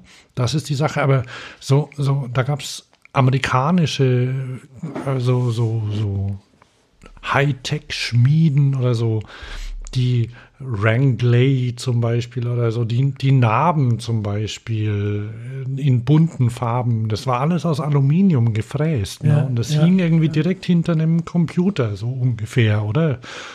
Das war das, oder? Cam, du hast irgendwie dein, deine Traumnarbe, deine Traumkurbel hast du gestaltet und hinten hat die Fräse sie gefräst. Und die Leute, die geil darauf waren, die haben es gekauft. Ja. Und das ist dann zerbrochen. Ungefähr in, in, Deu in, Deutschland, in Deutschland kennen das die Leute vielleicht von Tune. Mhm. Es ja immer noch gibt und das ist aber und das ist eben klassisch Drehfräsen. Und das wird mit solchen Maschinen, mit solchen Programmen dann gesteuert. Aber wie gesagt, da in, sobald man an diesem Modul dran ist, da ist nichts mehr mit Gestalten, da ist nur noch Ausgabe. Weil du Fräse sagst, also ich habe ja am Anfang der Sendung gesagt, dass ich dein Moorhuhn eins der, der schönsten Räder aktuell oder überhaupt finde. Das liegt, das liegt vielleicht daran, dass ich überhaupt eine eine Schwäche für Stahl und für auch für Titan, aber auch für, für organische Formen oder Flächen, zumindest wenn sie sinnvoll eingesetzt sind. Und wenn du sagst Fräsen, es gab ja schon vor, vor vielen Jahren, zum Beispiel von Cannondale hat ja mal ein komplettes Rad gefräst, das V4000 damals müsste irgendwann so Mitte der 90er gewesen sein, was mich ziemlich beeindruckt hat. Damals gab es noch keinen 3D-Druck. Ich weiß nicht, hast du Räder, die dich beeindruckt haben oder wo du sagst, ja, das hat mich ein bisschen geprägt? Ja klar, also ich glaube, es gibt kein Rad, das mich nicht beeindruckt. ja, ich kann mich nicht totgucken an Fahrrädern und überall ist, denke ich, irgendwas zu finden. Die größte Inspiration bekomme ich von Rahmenbauern an sich so, ne, wenn, wenn auf Instagram oder so geteilt wird und wie die an die Sachen rangehen mhm. und, und der mhm. Prozess an sich ist das, was, was mich so fasziniert und was spannend ist. Und es gibt nichts Langweiligeres eigentlich wie eine riesengroße Form, wo jedes Rad eigentlich gleich rauskommt. Die größte Inspiration habe ich durchaus von Rahmenbauern an sich. Also die immer noch Handbild-Szene oder die kleinen Rahmenbaubetriebe. Framebilder, ja. Was mich auch beeindruckt hat, war, war, war das Machine von Pole. Ähm, weil die auch eben diese, diese Herangehensweise hatten, mal einen anderen Fertigungsprozess zu machen. Was hältst du von dem Rad, das man komplett aus Aluminium fräst? Ich finde es spannend. Äh, ich glaube allerdings, dass es Limit hat, was Steifigkeit und Gewicht angeht. Das Pole und auch das Acto 5, also ich finde die mega, mega schön. Acto 5 macht wer? Acto 5 ist der Simon, der sitzt in Dresden. Mhm. Und der hat eine Firma, die heißt äh, Metzner Engineering. Und der hat so eine kleine Marke selber gegründet und das ist Acto 5 und der fräst auch Trailbikes mhm. aus den Vollen. Okay. Und äh, Hinterbau und Vorderbau auch komplett gefräst und äh, wunderschönes Rad. Also da gibt's nichts und du kannst natürlich über die Fräse enorm viel Intelligenz in die Teile bringen wenn ich ein 3D gedrucktes Teil habe, muss ich das immer noch mal auf die Fräse spannen. Also ich muss mhm. Lagersitze nachfräsen mhm. ähm, etc. Und wenn ich das von der Fräse runterhole, dann ist es ja eigentlich fertig. Vielleicht muss ich die Achse noch mal ändern und von oben noch mal Steuerrohr oder so noch mal nachfräsen. Aber die Prozesse sind definitiv weniger. Ich denke allerdings, dass es gewissermaßen nicht konkurrenzfähig ist mit, äh, mit aktuellen äh, Mountainbikes, was Gewicht angeht. Ne? Hast du ein Gewicht von deinem Rad? 2,6 Kilogramm ist die Titan-Variante ähm, ohne Dämpfer. Als Komplettrad, jetzt nicht mit Irrsinns Leichtbauteilen aufgebaut. Was, was wiegt dann so ein Rad? Also aktuell habe ich es ja nur mit äh, europäischen Komponenten aufgebaut. Mhm. Äh, liegt bei 12 Kilo. Aber das ist ja ein okay Gewicht, oder? Das kann man, kann man ordentlich handeln, denke ich. Ja, also das ist äh, der der Titanrahmen ist durchaus äh, befindet sich in der Liga von aktuellen äh, Carbonrahmen, mhm. weil Trailbikes, wie wir anfänglich eben besprochen haben, die werden einfach immer mehr missbraucht. Also die werden äh, überall gefahren und das sind einfach Produkte, die auch mal eine Downhill-Strecke ertragen müssen. Und dadurch werden die Carbonrahmen derzeit immer schwerer. Also da kommt mehr Material rein. Mhm dass das dem einfach standhält. Und ja, aktuelle Trail-Carbon-Räder befinden sich auch 2,5, 2,6. Äh, das ist keine Seltenheit. Okay. Und das, das war alles in allem war das ja mein Anspruch. Einfach äh, zu zeigen, dass auch von der Optik her, ne, dass, dass Stahlräder oder Titanräder, dass die auch diese schönen organischen Formen haben können und modernes Design haben können. Aber wollte ich auch zeigen, dass ein, ein Stahlrad oder ein Titanrad nicht zwangsläufig äh, so viel schwerer sein muss wie Carbon. Vor allem wissen wir alle punktuelle Belastungen oder ähm, unsichtbare Brüche etc. Also Carbon ist meiner Meinung nach das absolut falsche Material für, für ein Mountainbike beim Rennrad äh, kann ich das irgendwie nachvollziehen und, und da passt man halt drauf auf und wenn man dann gestürzt ist, dann muss man halt leider einen neuen Rahmen kaufen. Mhm. Aber bei Mountainbikes, da gehört es einfach dazu, dass man auf der Fresse landet mhm. und dass der Rahmen irgendwo die Böschung runterfliegt.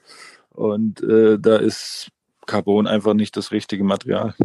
Ja, ich bin da, ich habe da ein bisschen so ein, weiß ich, ein ambivalentes Verhältnis zu Carbon. Also ich kenne es von, seit es vor, ja, vor, vor knapp 40 Jahren anfing. Ich bin früher wettkampfmäßig Slalom gepaddelt und da kam Carbon damals. Und wobei im, im Bootsbau ähm, oder damals eben für, für Wildwassersportboote, da ist natürlich, das hat super gehalten, das Ganze. Die waren dann super leicht. Teilweise haben sie auch nicht gehalten, aber bei einem Boot ist natürlich was anderes. Wenn das absäuft, okay, dann säuft es halt ab, aber von dem Fahrrad, da fliegt man halt einfach runter. Oder ein Paddel bricht, wobei die nicht brechen, aber die sind auch, also die sind angenehm und fühlen sich gut an. Also diese, diese Werte, diese, dieses, dieses Flexible und das Ganze, was man damit machen kann, das hat schon was. Aber es ist natürlich schon eine andere Nummer als an dem, an dem Fahrrad, wo man, wo man drauf sitzt, dass dann, wenn es durch die Gegend fliegt, du scheinst das Rad ein bisschen härter herzunehmen und auch mal fliegen zu lassen, um dich zu retten, dann ist das natürlich so eine Sache, wenn das gegen einen Baum fällt oder auf einen Stein oder so. Fährst du viel, siehst du auch Sachen, die nicht funktionieren? Also ich fahre viel äh, aus der Tür raus und dann bin ich am Berg. Hier hat's Trails ohne Ende. Mhm. Auch äh, ruppige Trails, steinige Trails. Also da kann man Fahrwerk richtig testen. Und der erste Aufbau, den ich hatte, das war ähm, also in die Richtung.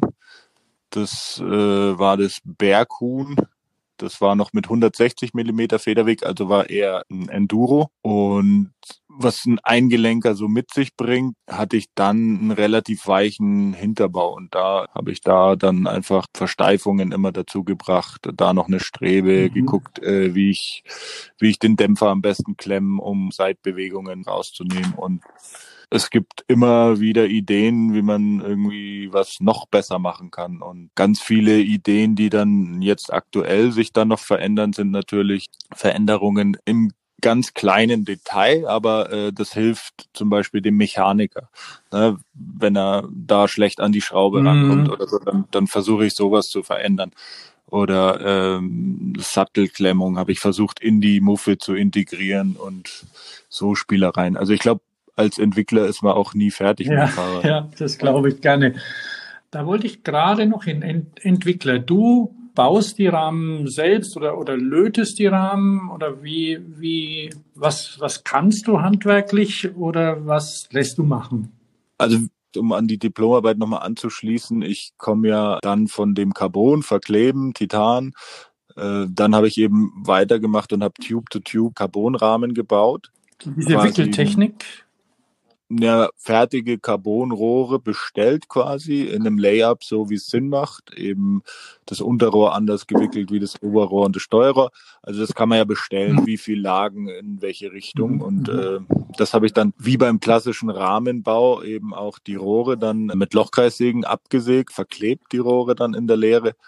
Und dann ähnlich wie beim Fillet Brazen hat man dann eine relativ dicke Klebenaht, die einen organischen Formschluss gibt. Und darüber wird dann nochmal laminiert mhm. mit Pre-Breaks. Das kann man sich vorstellen, wie so ein doppelseitiges Klebeband ist, aber ein Carbonfaserverbund. Und den kann man dann schön mehrere Lagen übereinander legen. Und dann zieht man da nochmal Vakuum und äh, gibt Wärme dazu und dann bindet es ab. Ja, es ist ein Wahnsinnsmaterial. Also da kann man Dinge erreichen, auch als Hobbybastler. Das, das ist äh, Wahnsinn. Allerdings war mir dann der Müllaufwand und also diese, diese Vakuumfolien, die man braucht, allein die Folien, in denen das Pre-Break kommt. Ähm, also du hast für einen Rahmen einfach einen enormen Müll- und Plastikverbrauch und dann das Schleifen an sich ist nicht gesund. So die, die Fasern sind lungengängig und so. Und deswegen wollte ich dann unbedingt weg vom Carbon und ein ehrlicheres Material, also Stahl. Mhm. Und da habe ich dann angefangen, die ersten Rahmen eben ähm, Fillet Brace zu bauen. Da bin ich nach Nürnberg gefahren. Der Josef Vogeltanz, der hat mir das mal gezeigt, wie man einen Rahmen lötet. Und äh, von dort an habe ich eben fleißig geübt. Das ist ja eine, eine klassische Technik mit, äh, mit einem Messing-Auftragslot und wo man dann eine, eine Raupe quasi setzt, die dann Entweder man verschleift sie schön oder man lässt sie wie bei Brompton, wie sie ist. Eine klassische Technik, die aber immer noch gut funktioniert, halt auch aufwendig ist im Vergleich zu, zu Schweißen. Ah, Brompton, die kenne ich. Und die sind gelötet? Ja, ja, das ist so, so alte, alte englische Handwerkskunst oder ähm, ich weiß nicht warum sie sie löten.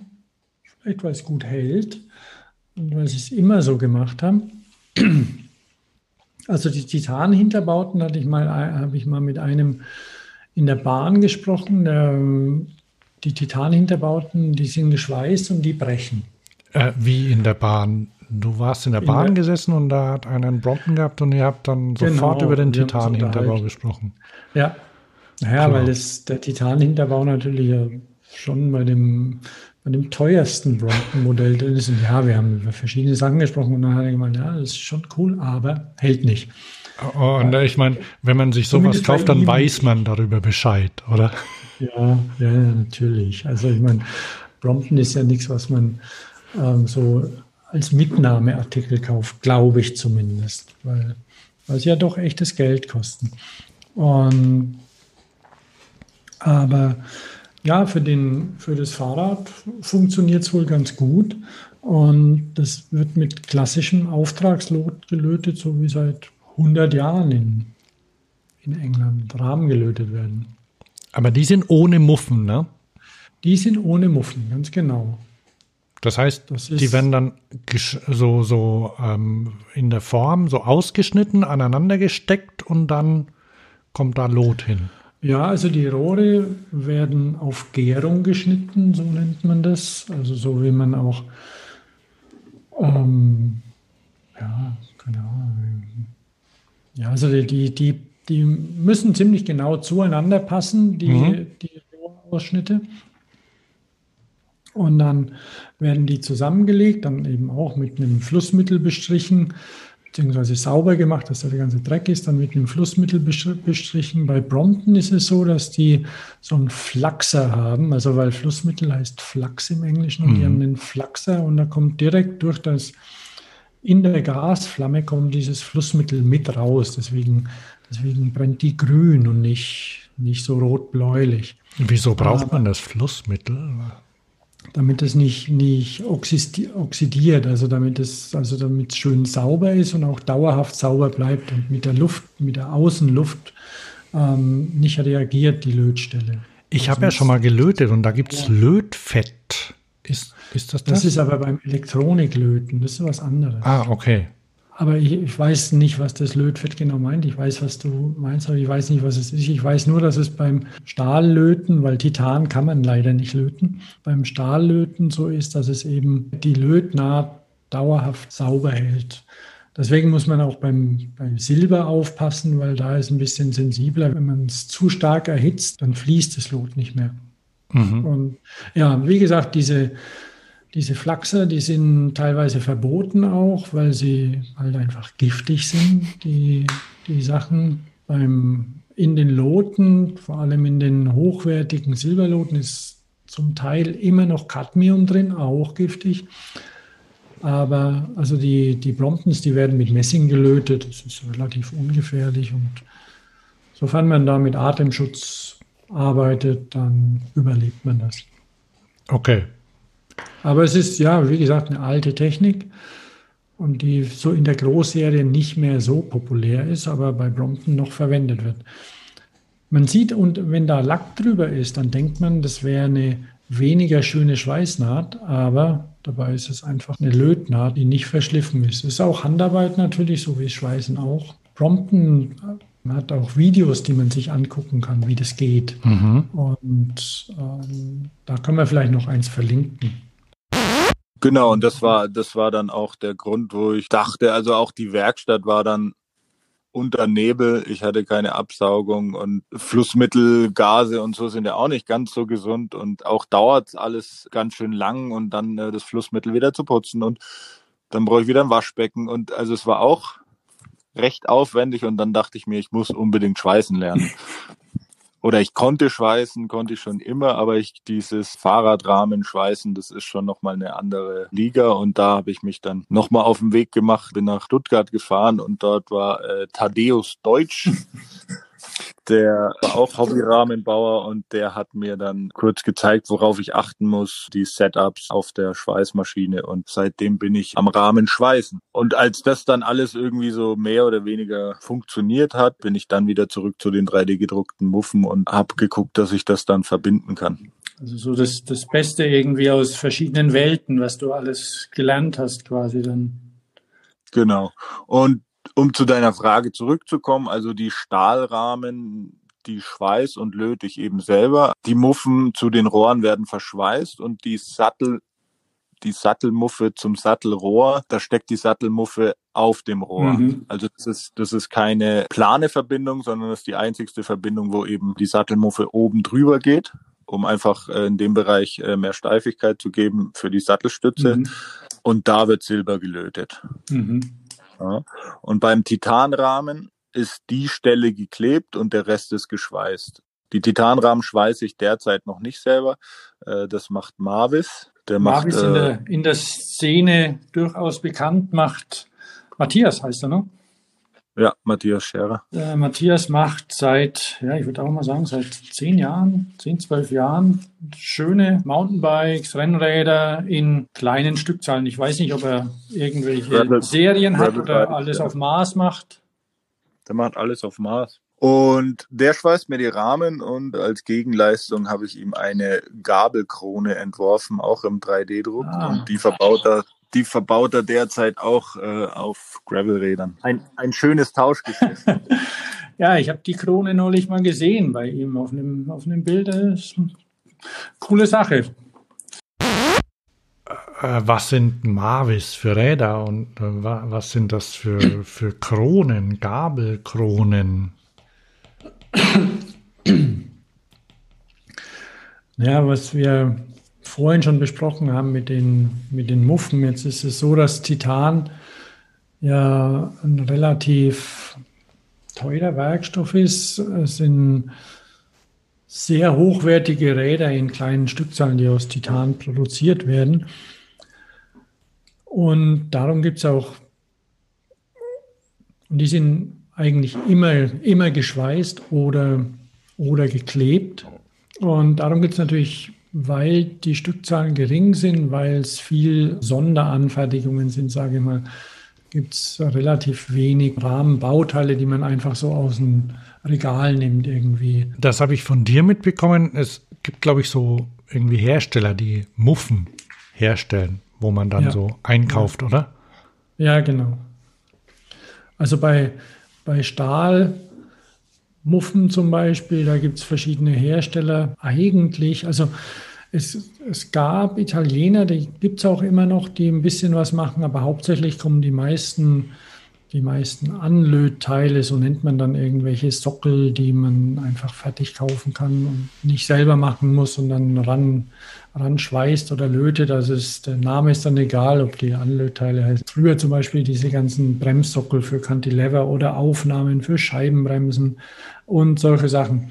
Da gibt es Hersteller in Taiwan oder China, die sich darauf spezialisiert haben, die, die, die das machen. Die machen das auch in Aluminium, auch für, für Großserie dann. Die stellen nur die, die Rahmenenden quasi her.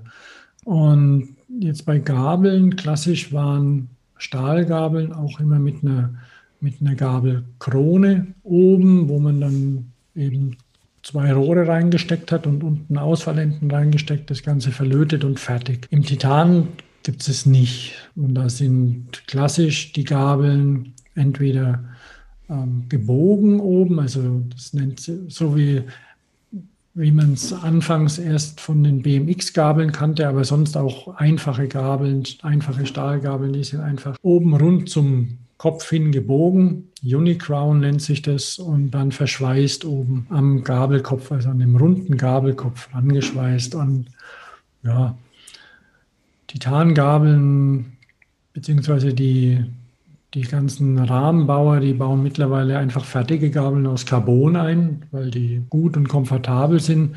Titangabeln baut kaum jemand. Das ist mir auch aufgefallen. Die, sind, die, die meisten aktuellen Fahrräder haben, also Rennräder, Gravelräder, also die nicht gefedert sind, die haben Carbongabeln drin, oder? Ja, da gibt es zwei, drei Hersteller, die die, Herst die die machen, die Carbongabeln, die gut funktionieren, wo man auch sicher sein kann, dass, dass die beim Kunden hält.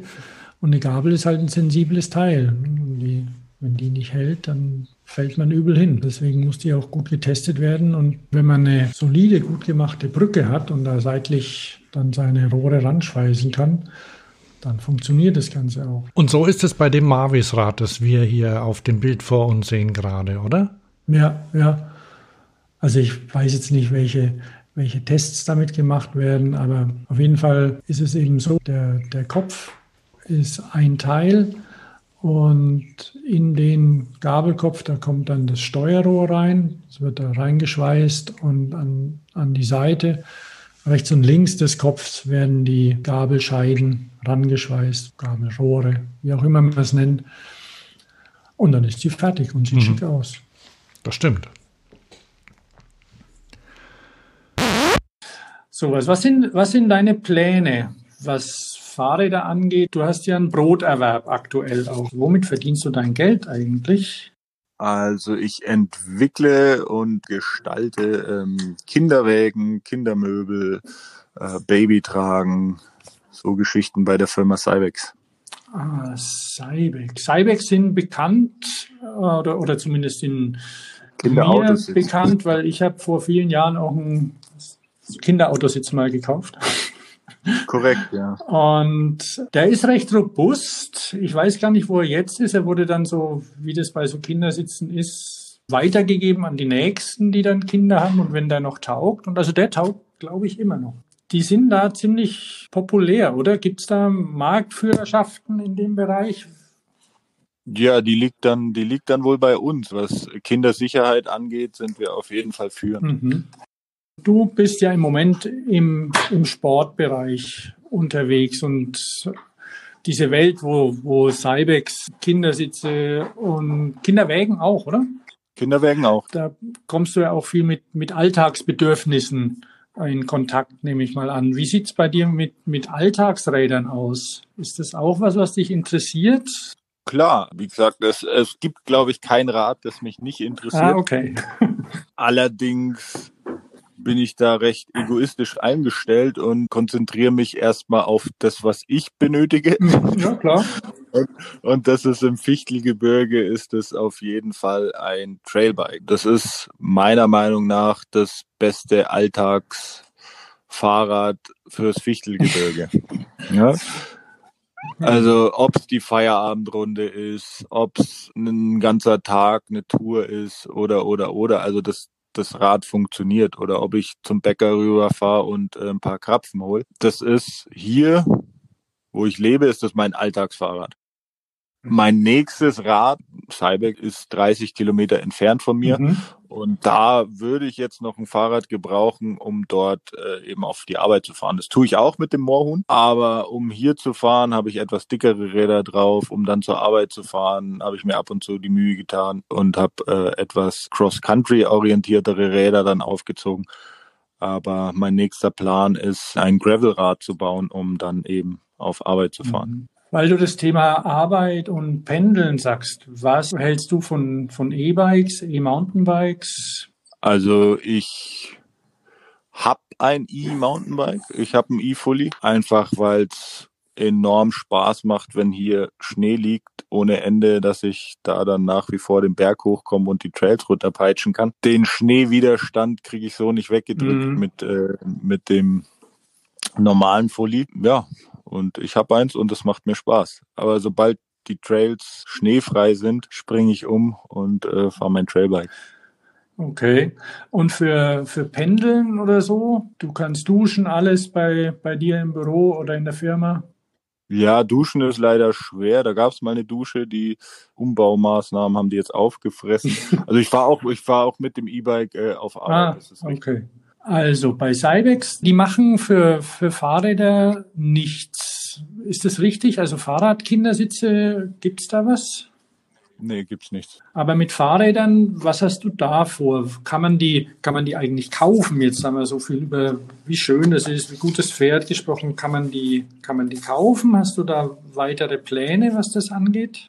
Also momentan bin ich ganz klar noch in der Entwicklungsphase. Ähm, weil einfach der aktuelle Preis viel zu hoch ist. Und habe da ein paar schöne neue Verfahren entdeckt und da sind wir gerade am äh, Ausprobieren. Und da wird jetzt der nächste Schritt eben sein, den Rahmen im Titan im Fokus. Ne? Mhm. Einfach wegen dem Gewicht. Und weiterer Punkt ist einfach, ich kann komplett alles dann im Haus machen. Mhm. Bis auf das Schweißen derzeit, aber äh, Matthias klopft mir da auch schon äh, auf die Schultern und sagt, das ist überhaupt kein Problem, das kriegst du auch. äh, wenn man Stahl schweißen kann, dann braucht man nur ein bisschen mehr Disziplin und ein bisschen mehr Ordnung und die Teile müssen halt sauber mhm. sein. Und dann mit dem Backpurging, dann sagt er, lässt sich das vielleicht sogar schöner schweißen als, äh, als Stahl an sich. Mhm, mh. So, da muss ich jetzt mal rein. Du hast so wissend mhm, mhm, gemacht. Mhm. Ähm, was ist Backpurging? Ja, Backpurging. Oder muss man das wissen? Man muss es eigentlich nicht wissen. Es kann einem egal sein, weil es ist schlicht und einfach so, dass ähm, Stahl ein sehr dankbarer Werkstoff ist und man den auf der Baustelle mit einer Elektrode zusammenbraten kann oder ähm, wenn es bessere Rohre oder dünnwandigere Rohre sind, dann man hat man halt ein bisschen mehr Sorgfalt und ein Wickschweißgerät und alles. Das ist bei Titan ein bisschen anders. Titan ist sehr, sehr anfällig gegen Sauerstoff. Also es wird teilweise wird's im Vakuum geschweißt und da so ein Vakuum, ich habe mal gesehen bei Reynolds, also ich war nicht dort, ich habe Bilder gesehen, da hatten sie von einem Rennwagen einen Rahmen geschweißt und der war komplett in so einer Hülle drin. Und da sind dann so Eingriffe drin, wo man mit den Händen so reinfasst, wie, wie man so aus, aus Brutkästen oder aus so Sandstrahlkammern kennt.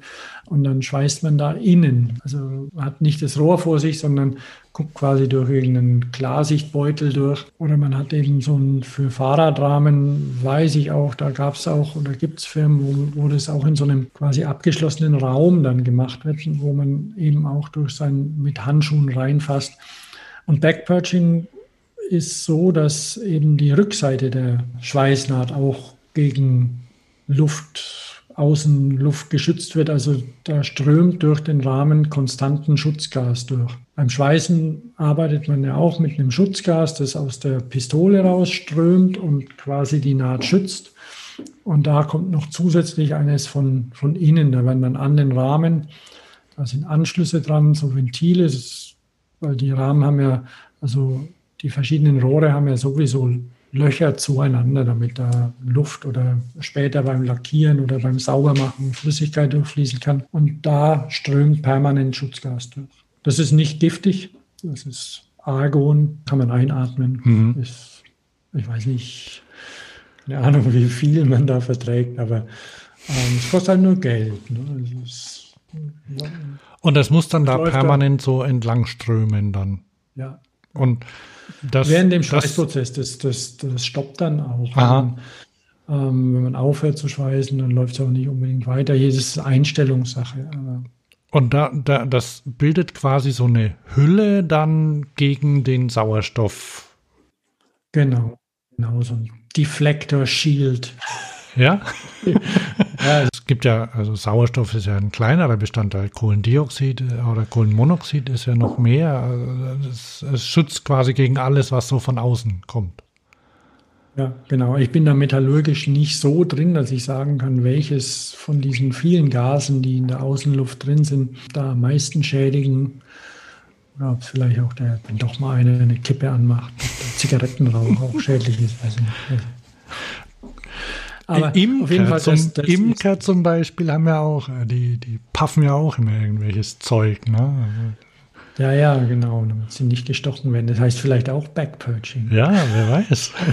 Schutzgas. Schutzgas, genau. Ja.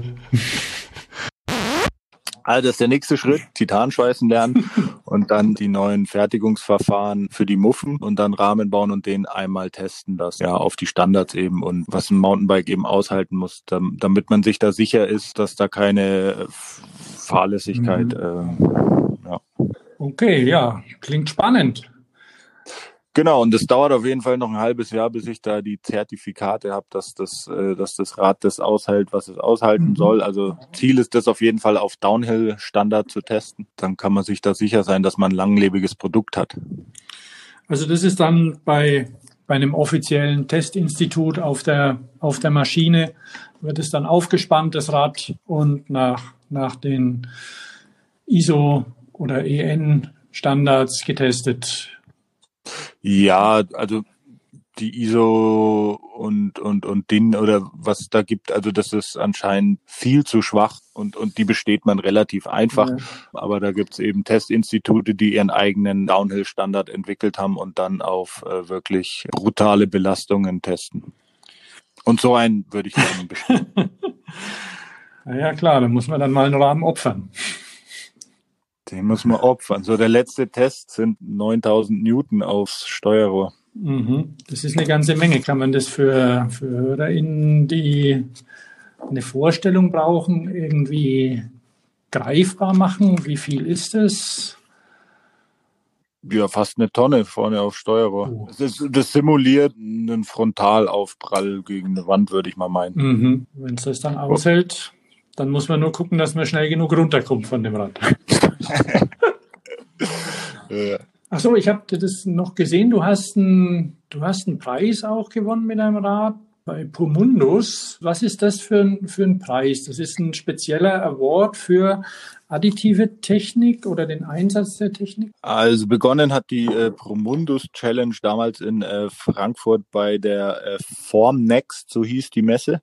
Ähm, das war immer die Plattform, auf der die Promundus Challenge stattgefunden hat. So, das war eine klassische Werkzeugbaumesse, in der es dann langsam sich so eine kleine Halle entwickelt hat, die dann eben mit Rapid Prototyping und Additive Manufacturing quasi begonnen hat. Die hatte doch früher ja, noch einen ganz blöden Namen. Wie hießen die zuvor? Euromold. Euromold, genau. Weil Euromold, die hat, die gibt's ja schon gab es ziemlich lang und da war dann auch immer, ich kann mich früher an Hallen erinnern, die sich auch ziemlich an, also erstens die ganzen Fräsmaschinen und das ganze Zeug, wo dann die Leute ja. mit den Krawatten standen und komische Platten genau, gefräst haben. Das, das, das meinte ich, das, das, das, das, das habe ich, hab ich verwechselt. Also die Euromold war das und aus der, aus der hat sich die Formnext. Genau, und, und äh, ja, ja, aber das, das ist schon, schon spannend, wie sich dann auch das Publikum ein bisschen verändert und die Medizintechnik dann da reinkommt und die und auch so Studenten ähm, ja, Das ist Wahnsinn, was sich was sich da getan hat. Also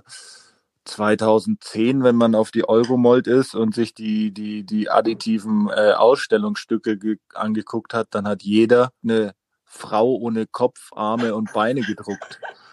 Und, und diese Frau ohne Kopf, Arme und Beine, die stand einfach überall und das war so. Peinlich, ne? Ich habe ich hab mich immer ein bisschen fremd geschämt, wenn irgendjemand auch mit der Fräsmaschine eine, eine Brust gefräst hat. Warum eigentlich? Warum, ja. Nie verstanden. Äh, ja, da gab es so ein paar Ausstellungsstücke, die hat einfach, da, da ist die Datei einfach viral gegangen. Da hat jeder die Datei dann gefertigt. ja. Aber aus dieser, aus Euromold ist eben die Promundus Challenge damals schon entstanden und hat da innovative, additive Konzepte eben bepreist mhm. und derzeit findet die dann jetzt eben innerhalb der Formnext statt. Mhm. Und die Formnext ist eben nur noch additiv, also mhm. äh, auch Werkzeugbau etc. Äh, aber die, die, die Formnext äh, ist reinweg additiv. Und innerhalb dieser Plattform findet eben die Promundus Challenge statt. Und das war natürlich ein Ritterschlag für mich, dass ich da den ersten Preis mhm. bekommen habe. In der Branche an sich äh, hat natürlich mega Aufmerksamkeit erregt und dadurch bin ich dann auch zu ein paar äh, interessanten Kontakten gekommen, um eben Ne, worüber ich vorhin gesprochen habe, die additive mhm. Fertigung da ein bisschen kostengünstiger dann auch umgesetzt zu bekommen. Genau. Da gehe ich doch noch mal kurz rein. Also dieses Purmundus, ähm, ich habe mir da mal angeguckt, wer da so gewonnen hat. Ich gehe mal kurz auf die Seite, okay? Ja, ja, klar. Also, ähm, Purmundus Challenge 2020 war das übrigens erster Preis ähm, eine Corona-bedingte Online-Preisverleihung. Da steht, das Moorhuhn kombiniert die Vorteile superleichter Titanrohre und verbindet sie mit additiv gefertigten Muffen. Die Muffen sind super leicht und steif zugleich, da eine Gitterstruktur im Inneren die super dünnen Wände Feuchtigkeit bietet. Die super, ah, egal. Ähm, das haben wir, glaube ich, noch gar nicht besprochen. Also die sehen so, so ähm, Honigwabenartig aus. Ja, innen, ja, oder? Genau. Also das, das ist natürlich was, was ich vorhin ähm, gesagt habe, dass man mit 3D-Druck Sachen machen kann, die sich mit traditionellen Herstellungsverfahren nicht machen lassen. Zum Beispiel eben ähm, innen in Rohren nochmal Stützstrukturen reinzubauen, mhm. um ähm, es zu verstärken oder um da drin zum Beispiel irgendwelche Zugführungen festzuhalten. Das kann man anders nicht herstellen. Das heißt, wenn man, man jetzt so, so ein, ja, wenn, wenn du jetzt normal so eine, wenn, so, was ja mittlerweile immer häufiger ist, sind ja so innen verlegte Kabel. Ja. Wie, wie werden denn die normal äh, da reingelegt in so einen Rahmen? Wie werden die festgehalten da drin?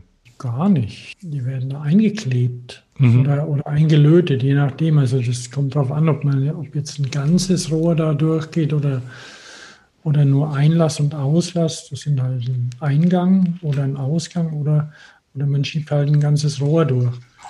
bei den Carbonrahmen zum Beispiel, da gehen, gehen die auch zu einem, zu einem Eingang rein. Hast du mal dieses, dieses tolle Werkzeug gesehen, wo man die, wo man die, die Züge durch den Carbonrahmen durchzieht mit einem Magnet? Ja, mit Magneten, ne?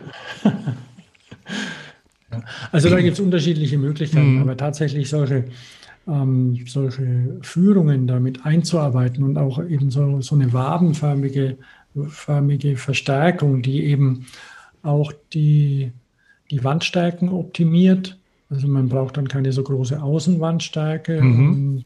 Stützt es durch eine Wabe ab. Das berechnen diese, das berechnet die Software dann auch. Also das, diese Waben zeichnet man dann nicht selbst. Die rechnet das aus und dann guckt man sich an, ob es passt oder nicht. Das heißt, du hast, du hast wie so ein, wie so ein Schwamm oder wie so ein Schaumstoff mhm. quasi, so eine Struktur, die das Ganze zusätzlich wie so ein stützt.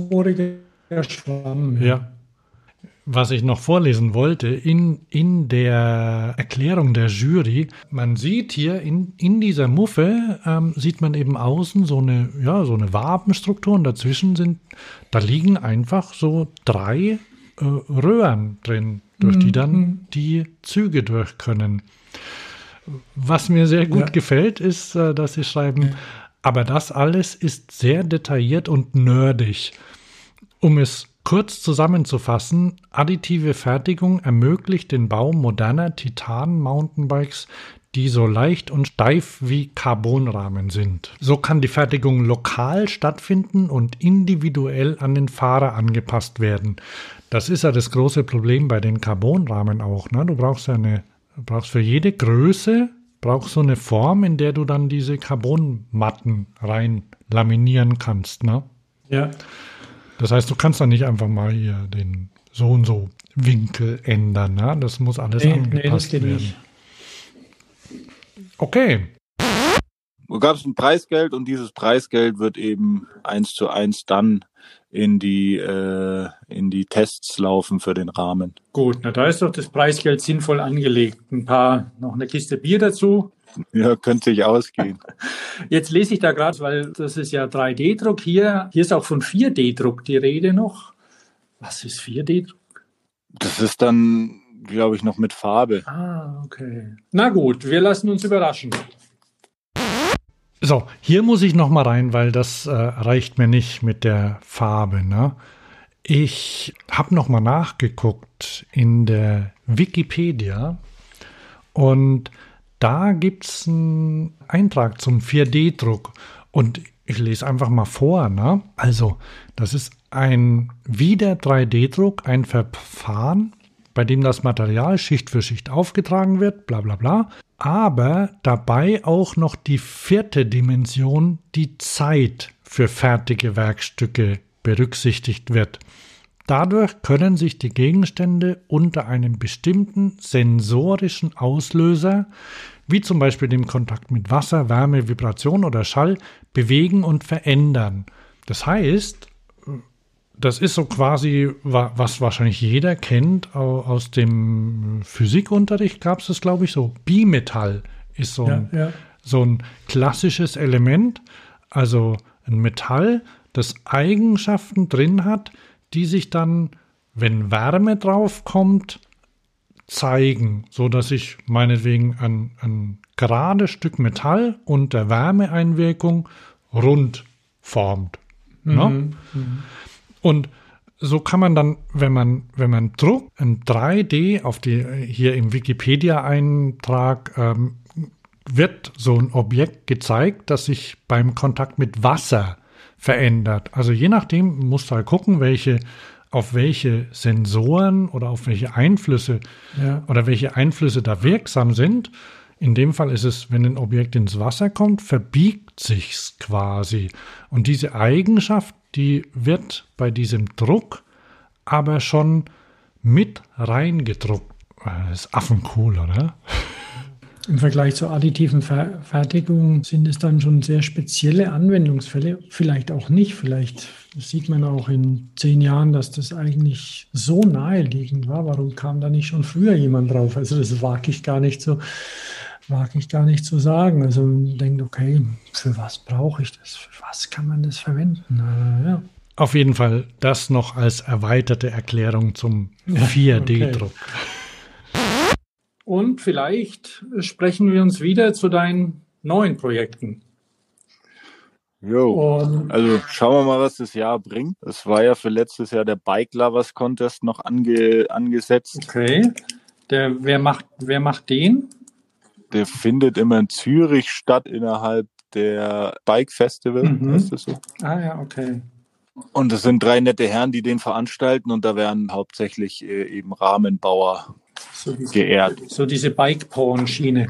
Ja, die haben immer ein Thema. Mhm. Ähm, dieses oder letztes Jahr war eben Thema Expect the Unexpected. Okay. Und das Jahr davor hatte ich gewonnen mit dem Trackbike mhm. und habe da einen Satz Rohre eben gewonnen von Reynolds und wollte dann dieses Jahr jetzt antreten mit dem Moorhuhn, wo ich eben genau diese Rohre verbaut habe. Mhm. Das wäre schön gewesen, aber ja. Also es ist spannend, was da Bike Lovers Contest, wenn jemand in der Nähe ist von Zürich, das lohnt sich auf jeden Fall. Ja, wenn ich, beziehungsweise jeder hofft irgendwie auf eine Normalität oder eine, eine neue Normalität.